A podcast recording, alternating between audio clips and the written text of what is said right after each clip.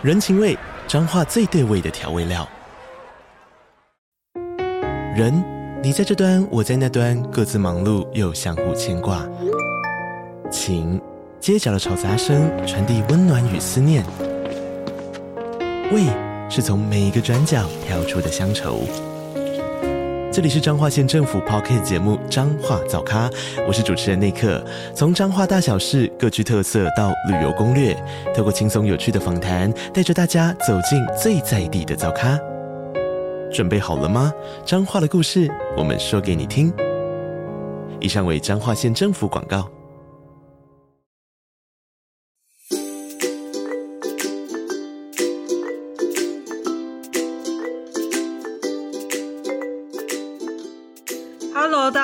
欢迎收听本周的收读爱，我是松饼，我是金鱼。这周要跟大家聊聊网络交友这件事情。为什么我会想聊网络交友呢？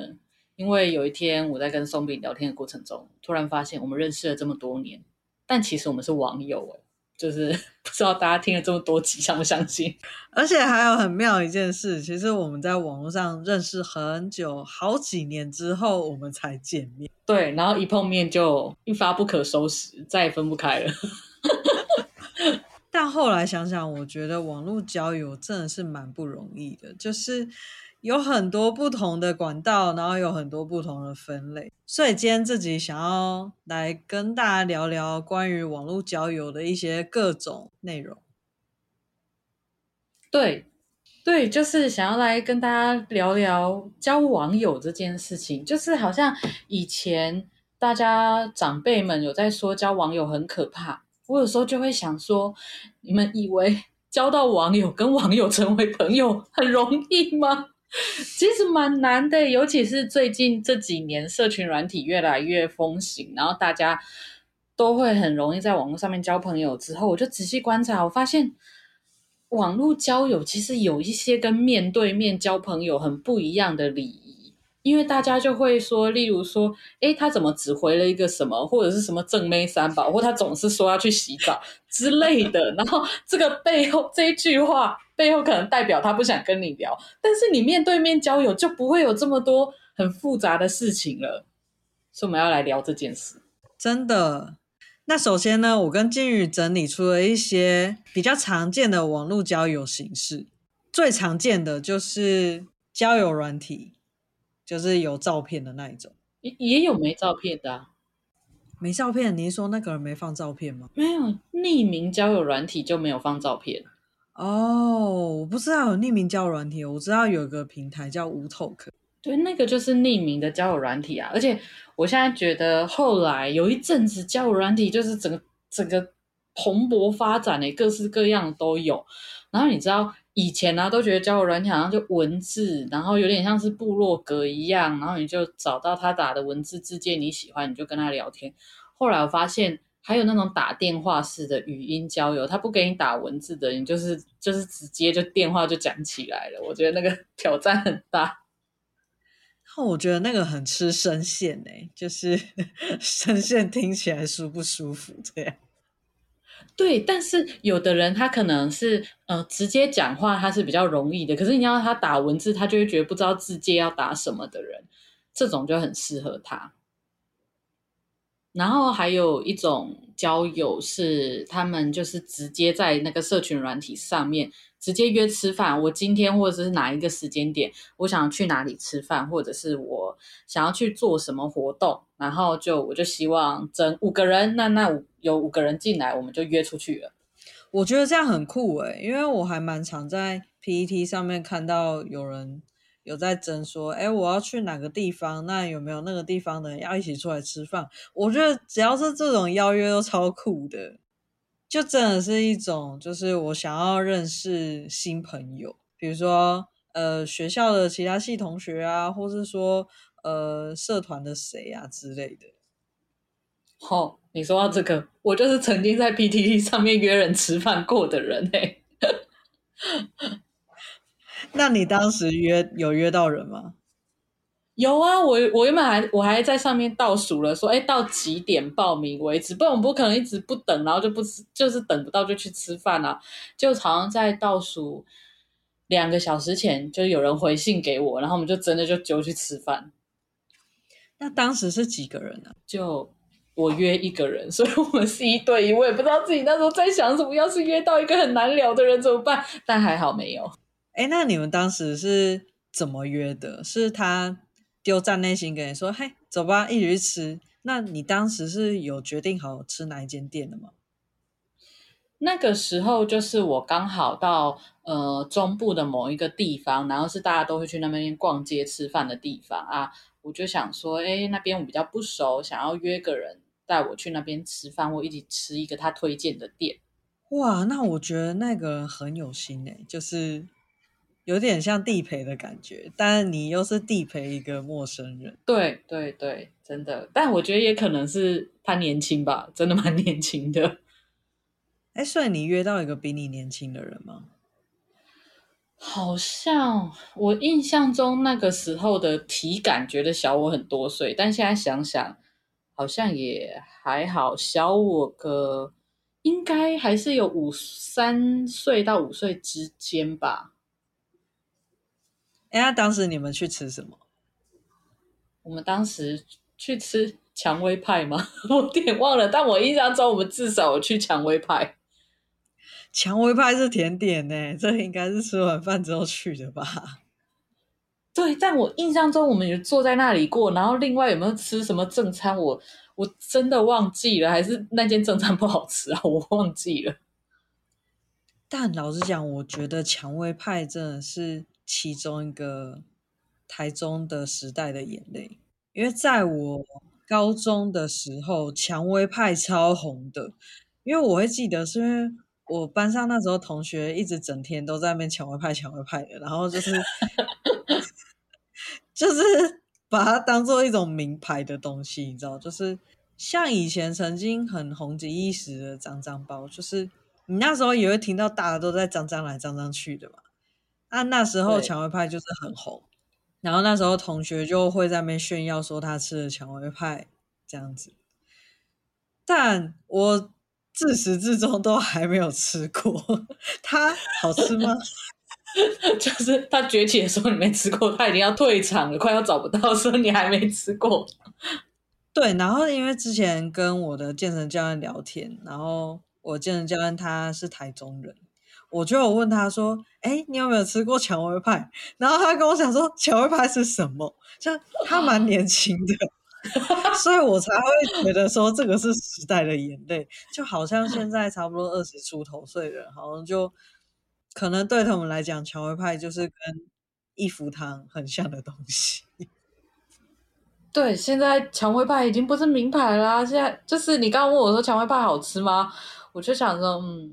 看你跟什么比啦，就是蔷薇派红起来的时候，那时候好像至少我的生活圈内，大家还不太流行特别花钱去吃甜点。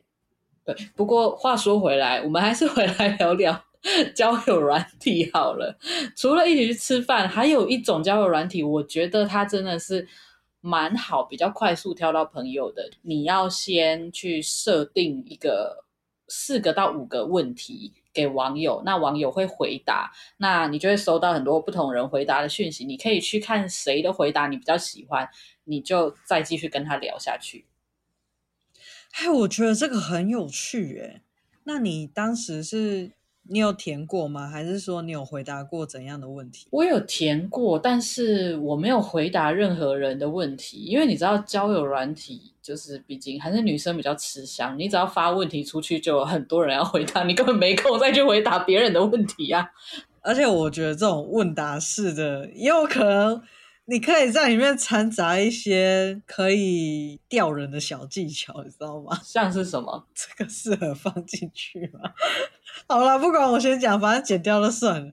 就是你可以写说，你知道我的胸围多少吗？不行，不要放这个，你会钓钓到很奇怪的人。这一段不要剪掉，但是这个就是跟大家说，不要为了这个放奇怪的讯息。就是你放奇怪的讯息，你就会钓到奇怪的人。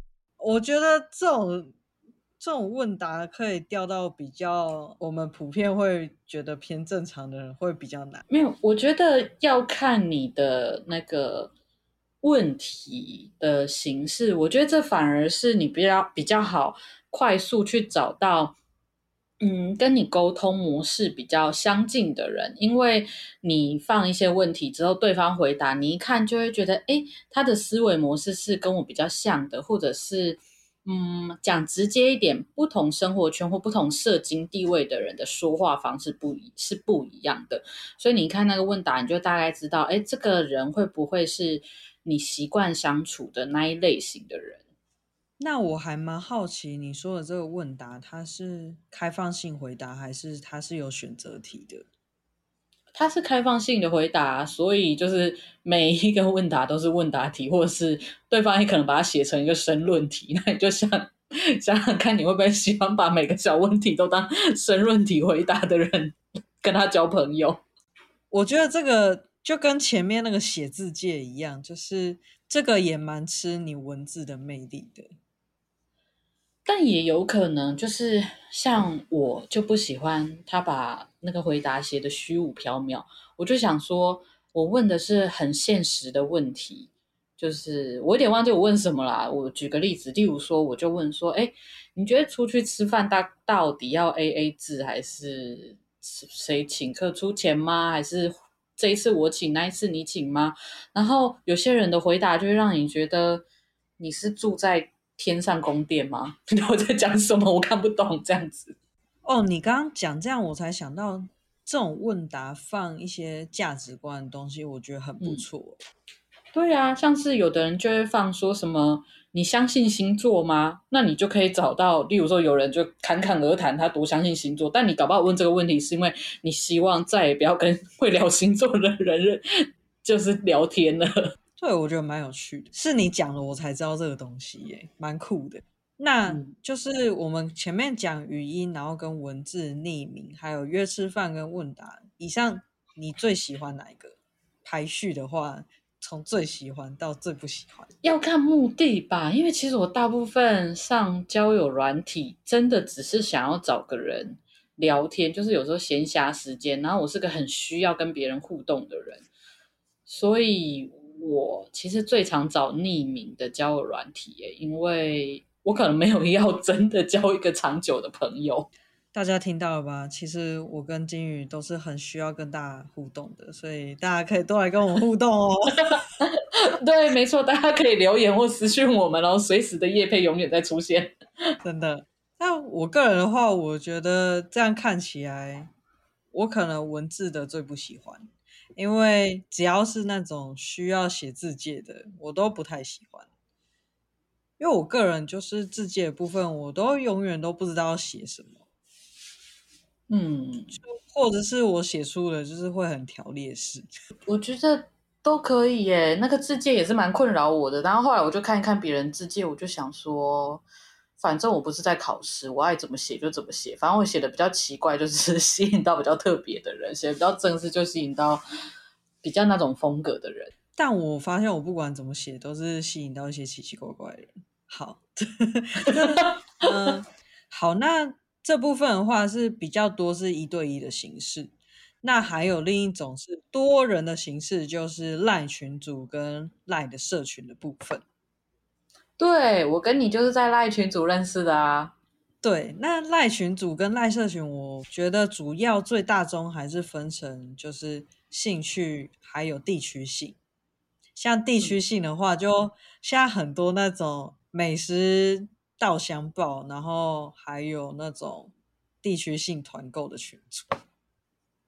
嗯，对，我觉得地区性团购群组超可怕，所以我一个都不敢加入。真的，我跟金鱼是在教兴趣型的群组认识的。嗯嗯，因为金鱼他当时创了一个腐女群，那当时我还蛮喜欢看 BL 小说的，所以那时候就加入了那个群组。那当然就是会交流一些就是跟 BL 相关的一些图文这样。所以你当初为什么会想要创这个群组啊？因为那个时候，呃，就是 BL 的。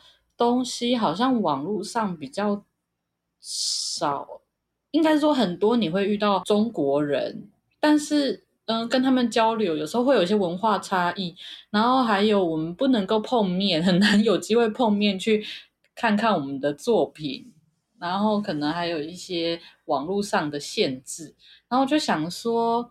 台湾应该找得到这一类人吧，所以我就创了一个腐女的群组，殊不知超多好吗？那只是对你还没有好好看过这个世界，你就没办法看这世界上面有多少人。对，而且创了那个群组之后，嗯，虽然那个群组后来就是 因为我后来越来越忙，没说在经营，但是那一段时间认识的人，我们后来私底下都。交流了好久，就是不只是你，还有其他几个，我到现在跟他们都偶尔会有联络。那我觉得像这种比较兴趣取向的群组，我觉得要融入就蛮容易的，因为我当时在加进去的时候，嗯、其实他们都已经是呃里面蛮多人已经加蛮久。那我觉得有时候在加入一个新群体的时候，就蛮难融入的。那你觉得这个？跟现实的群体的差别在哪里？我觉得跟现实状况也是这样啊，就是例如说你到一个班上，或者是你到一个工作，他们已经有好朋友的话，你本来就很难加入。但是我觉得网络上好像是更容易的，因为愿意加这种群组的人，他们通常就是想要认识新的不一样的人。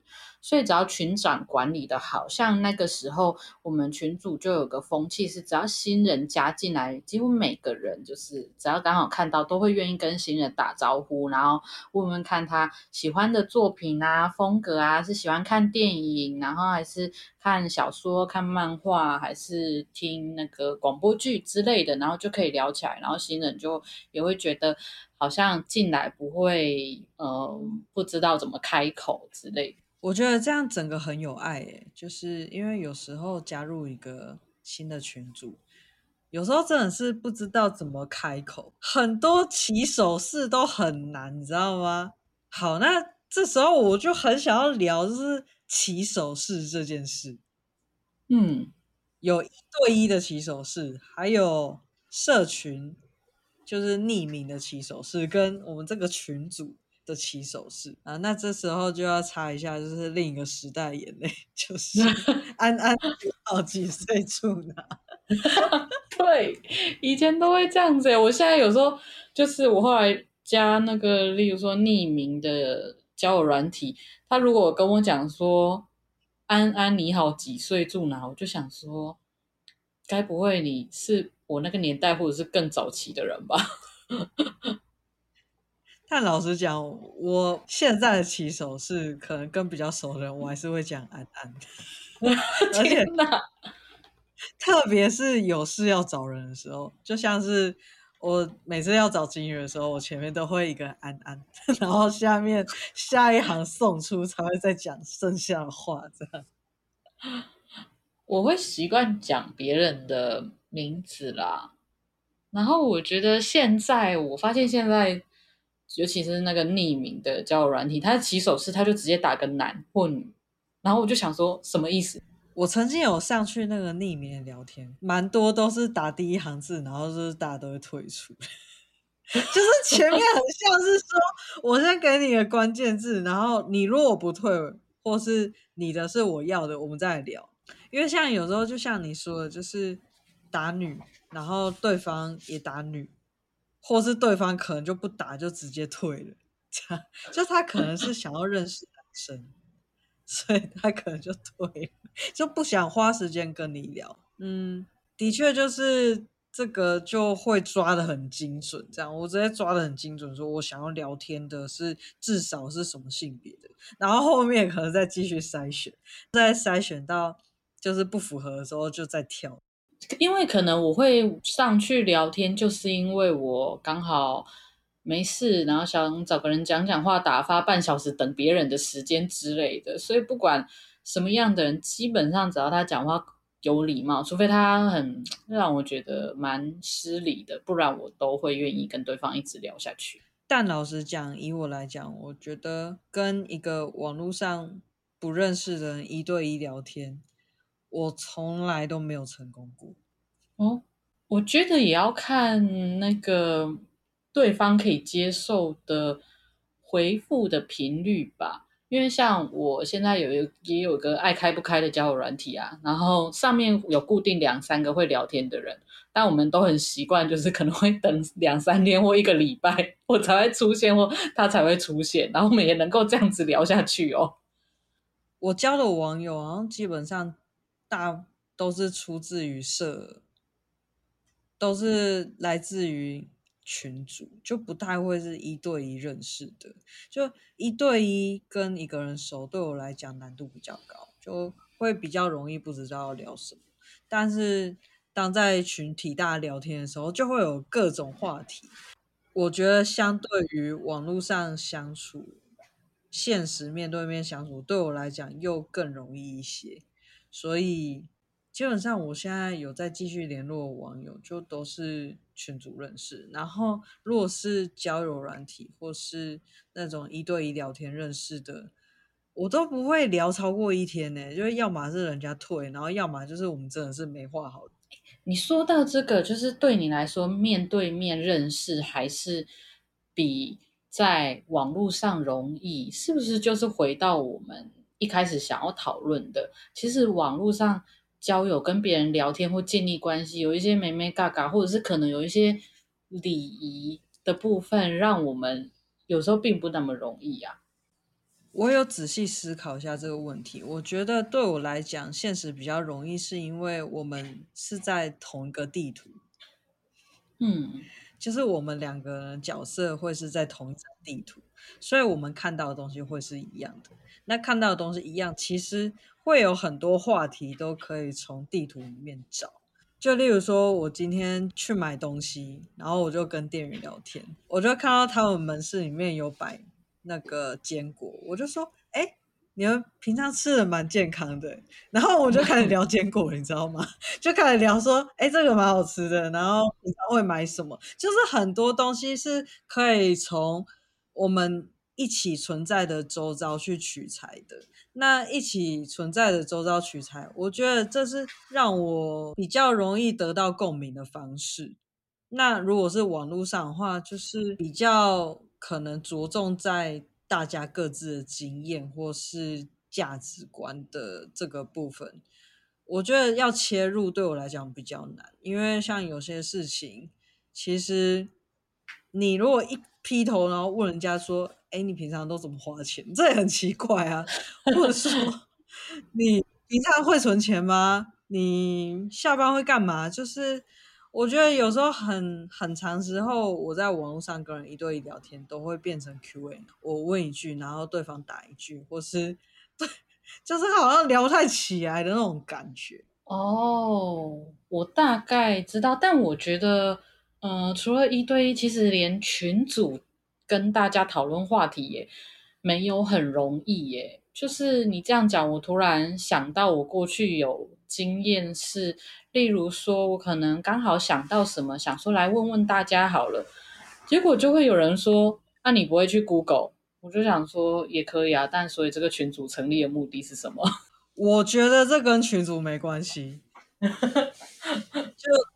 曾经我有一次真的是很不开心，我想跟一个人聊天，那我知道他对这对某一个领域比较熟悉，所以我就问他，然后他就讲说，你可以去 Google 啊。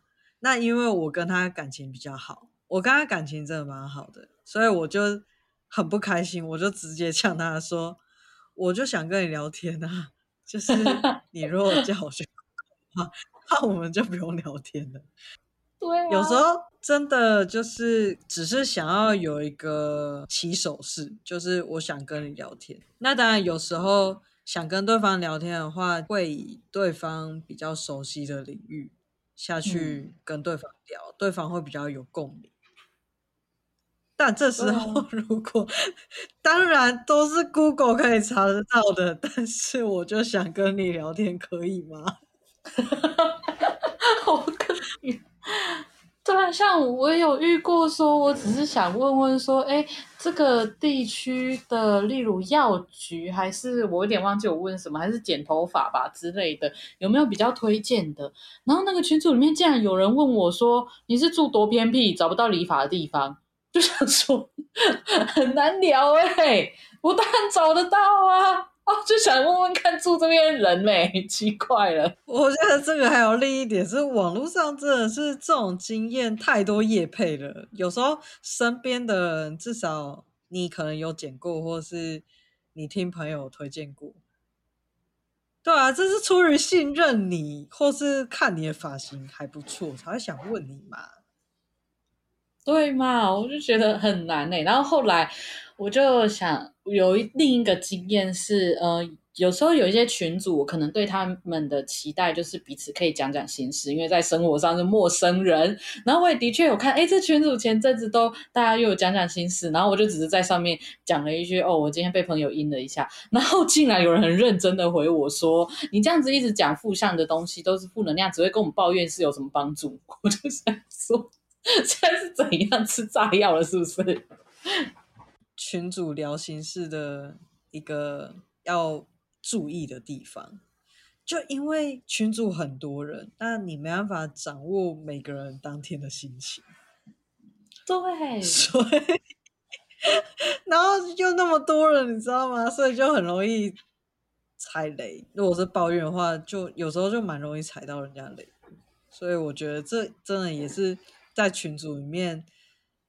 聊天的一种需要注意的地方，就如果你真的是想要一些比较认真的回应的话，可能真的要找就是你比较信任的人，不然可能 就会遇到当天不顺的人，然后他可能也比较勇于发表自己的想法，然后就会在上面爆炸。对，然后我后来就学乖了，就是基本上如果要讲这种事情，我就要把它包装的刚好这件事很荒谬啊、很有趣之类才能讲，但又觉得这样很累。但我后来看到。有些人在群组上面抱怨，我觉得如果我感觉他是一个分享生活的态度，我就会跟他聊下去，然后也顺便分享我的经验。但我后来也发现，哎，真的有的人是一样的事情，不断的三天一个礼拜就要讲一次，那久了连我也会不想回他。哎，然后说，我觉得这种真的蛮烦的。嗯，当然有些人会讲说，你可以不要那么介意，但我觉得。这真的很难，就是很违反人性，就是 很难做到啊。呃，因为可能群主就有一定的感情，然后就算没有感情，是人家说出了一个问题，就是第一直觉就是会想要帮对方，那可能这时候就是要拉住自己的手，不不不要不要这样子。但是但是看久了，你一直看别人帮他。的那个内容，我觉得就算是旁观者也会觉得蛮烦的。嗯，所以我觉得网络交友，呃，群组也有它特定的礼仪耶，包含大家会说不要一直拿你的私事占版面，我觉得应该是这个意思。哦，我知道有一种类型在群组里面蛮容易被人讨厌的，是把。群主当成自己的日记或是留言版的人，为什么你讲这个？我好像有一些联想，但对，就是有时候会很真，会觉得哎，这个人在网络上交友，跟大家相处都很真诚，很愿意跟大家分享。可是久了，我觉得还有包含他可能分享，然后我们就可能跟他互动，但他也。哎，不一定会理你耶，你就会想说算了，我不想看。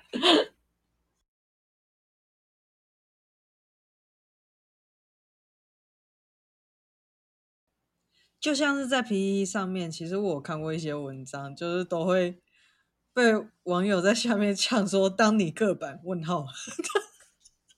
哦，对，你说到这个，我觉得就是。其实我们要讲群组有一些什么交友的礼仪，其实很难具体。但是如果真的要学的话，就是去 PTT，不要不要去那种就是可能很多业配或者是很多买水军的那种地方啦，就是比较一般的其他聊不同性质的版，你就会看到网友的回应，你就大概知道网络的友谊是礼仪是什么样子，因为。他们要攻击你的是也是蛮凶的。如果当你不符合那个在网络跟人家互动的礼仪的话，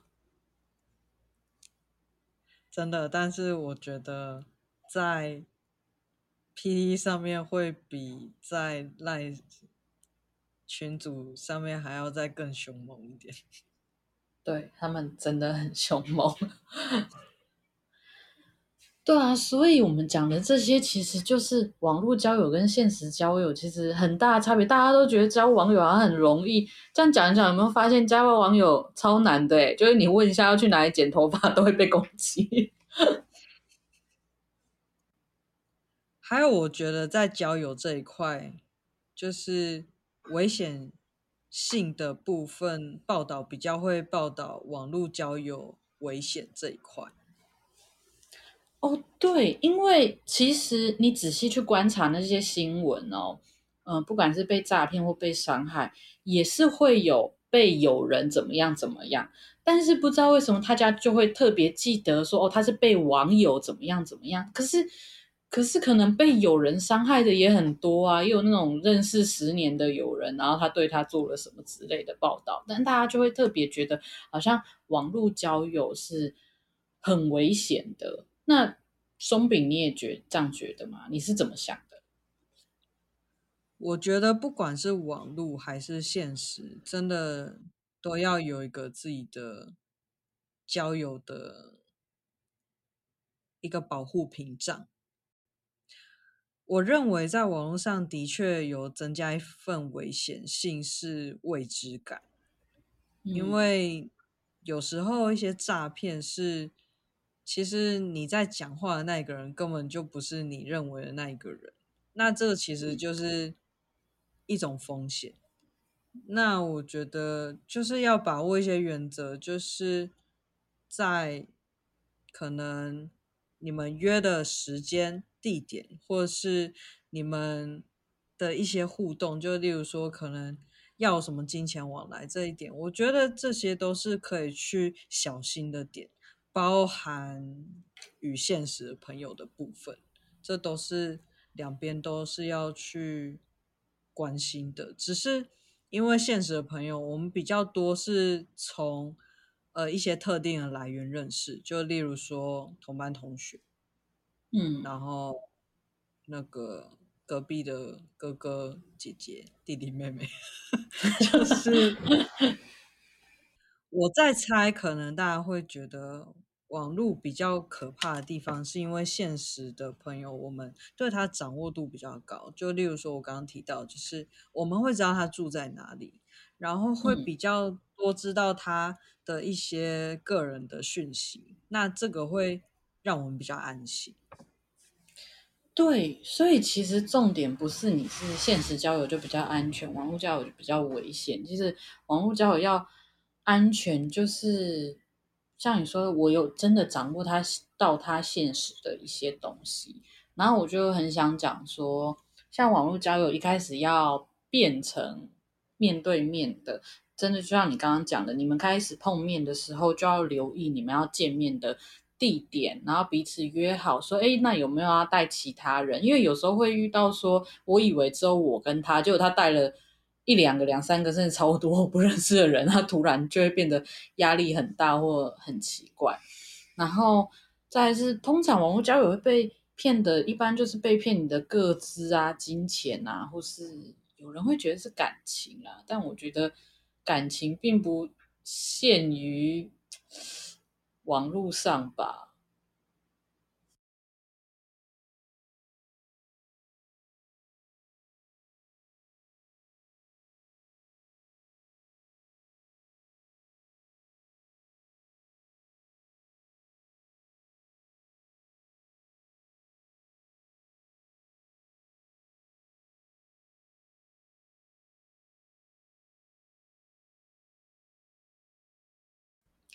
对啊，所以像是其实不管是网络交友或现实交友，我觉得真的要留意的就是你的个资的部分。就算是现实朋友，你真的要确定你这些个资要不要让他知道的那么清楚。然后网友就更是的，就是有些人会，例如说像是。拍一下他的房间，或者是拍他住的地方，那有时候是蛮危险的事情。像我有时候就连放自己的呃脸书或 IG，我要放我去哪里玩，我也不会放我未来或正在去哪里玩，我一定是放我已经过了，我已经不在那里的一些照片，然后或者是拍最近有之前有打疫苗嘛，就会分享自己打了几剂的那个小黄卡，记得把各支码掉。然后钱就更不用说啦，真的钱很难赚，就 大家要谨慎理财。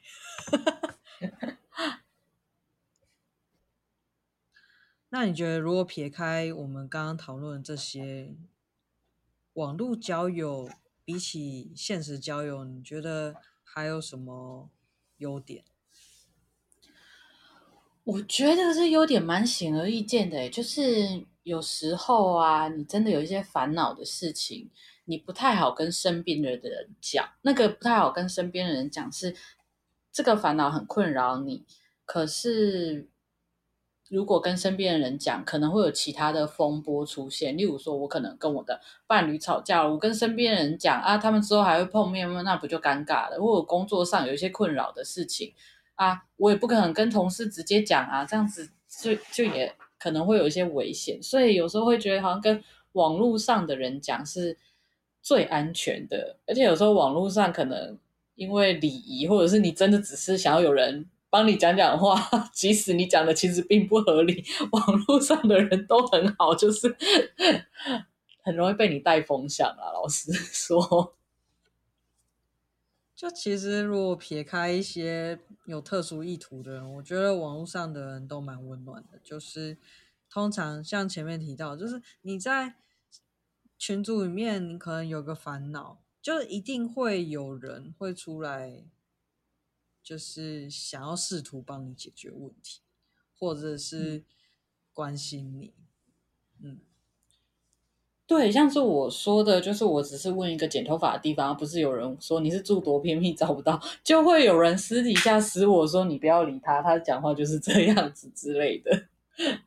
而且像我有个例子哦，就是嗯、呃，我有个朋友，他就是在玩一个手游，然后那个手游可能是偏竞技还是什么，我有点忘记了。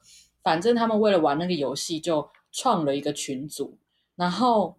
他们就在那个群组里面开始认识交友，甚至他们圣诞节的时候还约出去做那个群组的好礼物、坏礼物交换，好有趣哦。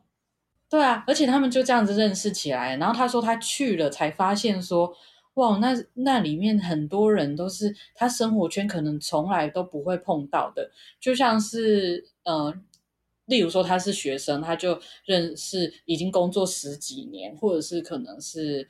老板或主管级的人啊，他平常平常一个大学生怎么可能认识这种人？不太可能。然后甚至他们交换礼物的时候，那个感觉更明显。不是会玩好礼物跟坏礼物吗？对，对。然后他们交换坏礼物的时候，那个可能高阶主管的坏礼物是蓝牙耳机，他都傻眼了，这是有多坏？哇，这真的超棒的！但我觉得这真的蛮酷，就是因为。同样兴趣的人，他们可能会来自不同的背景，但如果是你的身边认识的人，他可能背景就会跟你差不多。所以我觉得这一点的确是网络交友的其中一个跟现实交友比较特别的地方。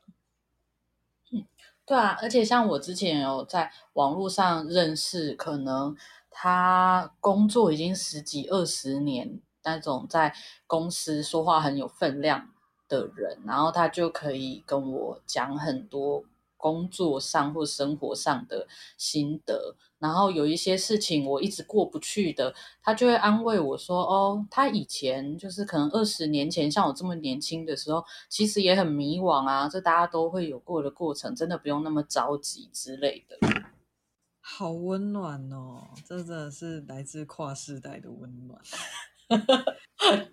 对，有一种就是在借由安慰别人来安慰自己的过去的感觉。我觉得这感觉其实蛮棒的。就是以前我在教那个小学生的时候，我有时候也会有这种感觉。嗯，怎么说？就是我就会想要尽量的多跟他们沟通，就不要一直觉得他们什么都不懂，然后不想跟他们讲。因为我小时候，其实我不太清楚，但我觉得我小时候应该还蛮不喜欢觉得，嗯，所以我会以就是他们能够理解的范围，然后去跟他们说一些事情，然后再跟他们沟通一些，嗯，比如说他们生气或是怎样的。就是在秩序上不太好的时候，就是不会想要一昧的只想要用权力去把它压下去。当然，有些时候真的必须这么做，因为他的确可以沟通，但他可能还不到那个 level 想要跟你沟通。哎，说到这个，我突然想到我。之前有认识一个学生，他就也是跟我分享说，他觉得其实网络交友带给他很大的帮助，因为他是家里面照顾的蛮好的，那个蛮好的是他可能根本不知道社会上或者是外面世界。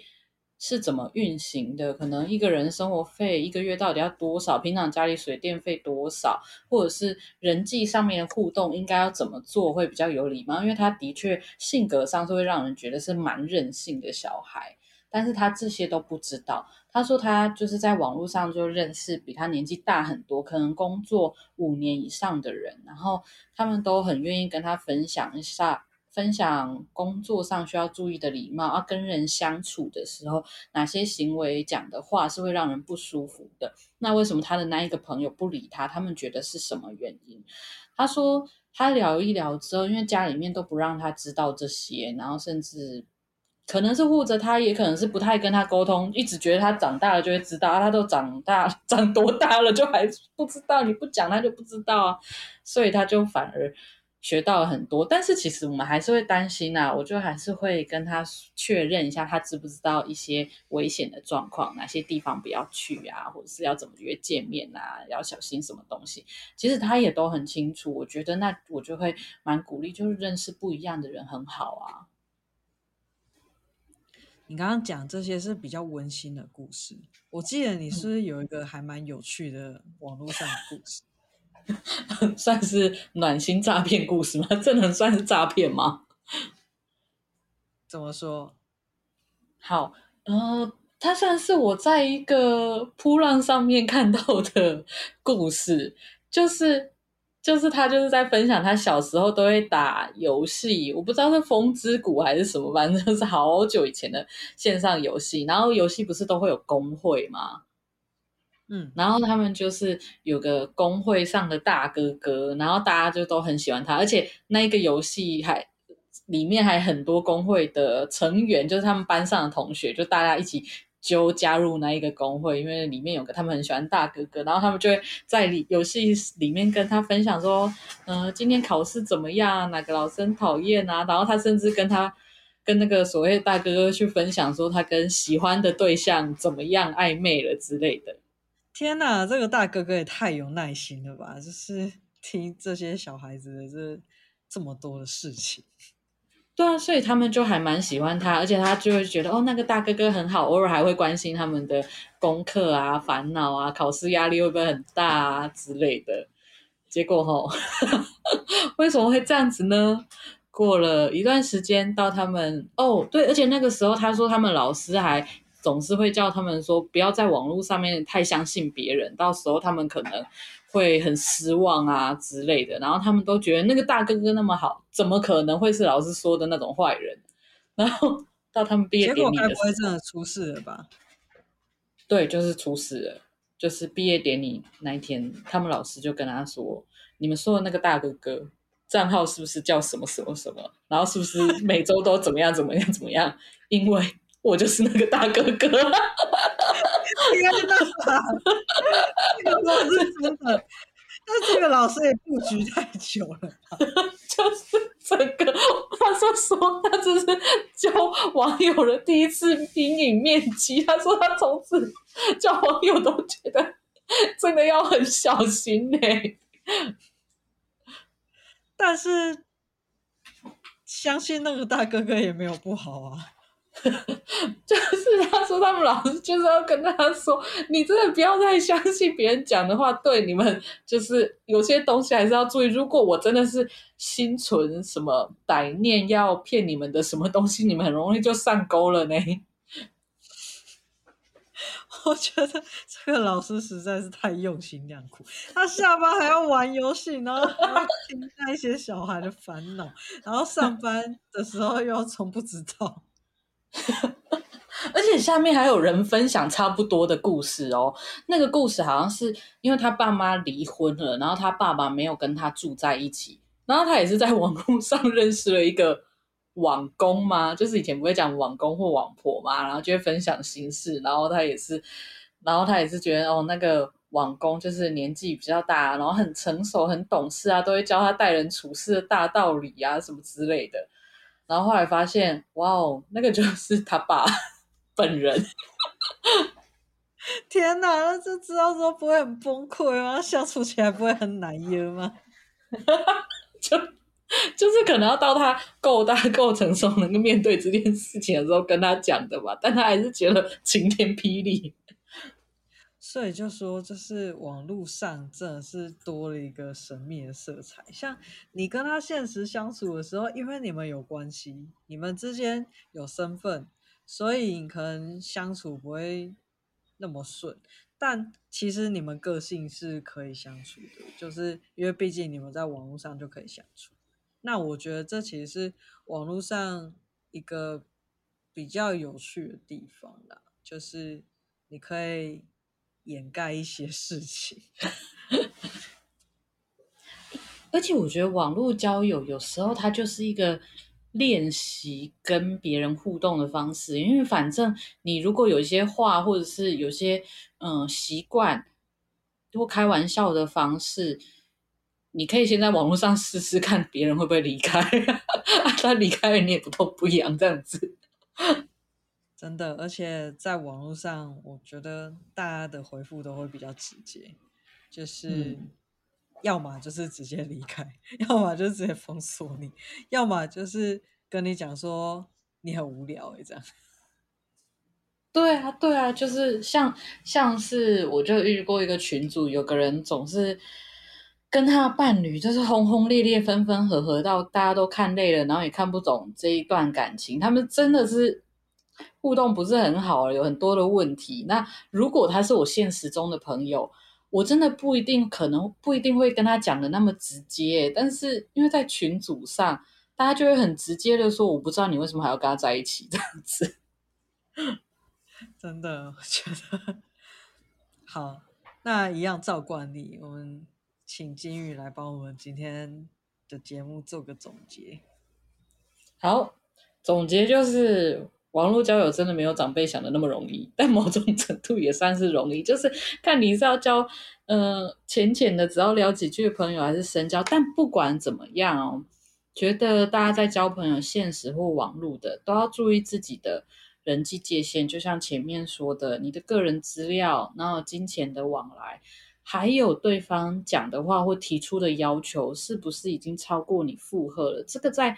交朋友前可能都要想清楚，当你觉得有点犹豫或有点负担的时候，就不要急着答应对方了。好，那我们今天的节目就到这里喽。那就像前面说的，我们是很需要互动的两个人，所以如果大家有任何想法，都欢迎跟我们分享哦。大家下一集见啦，拜拜，拜拜。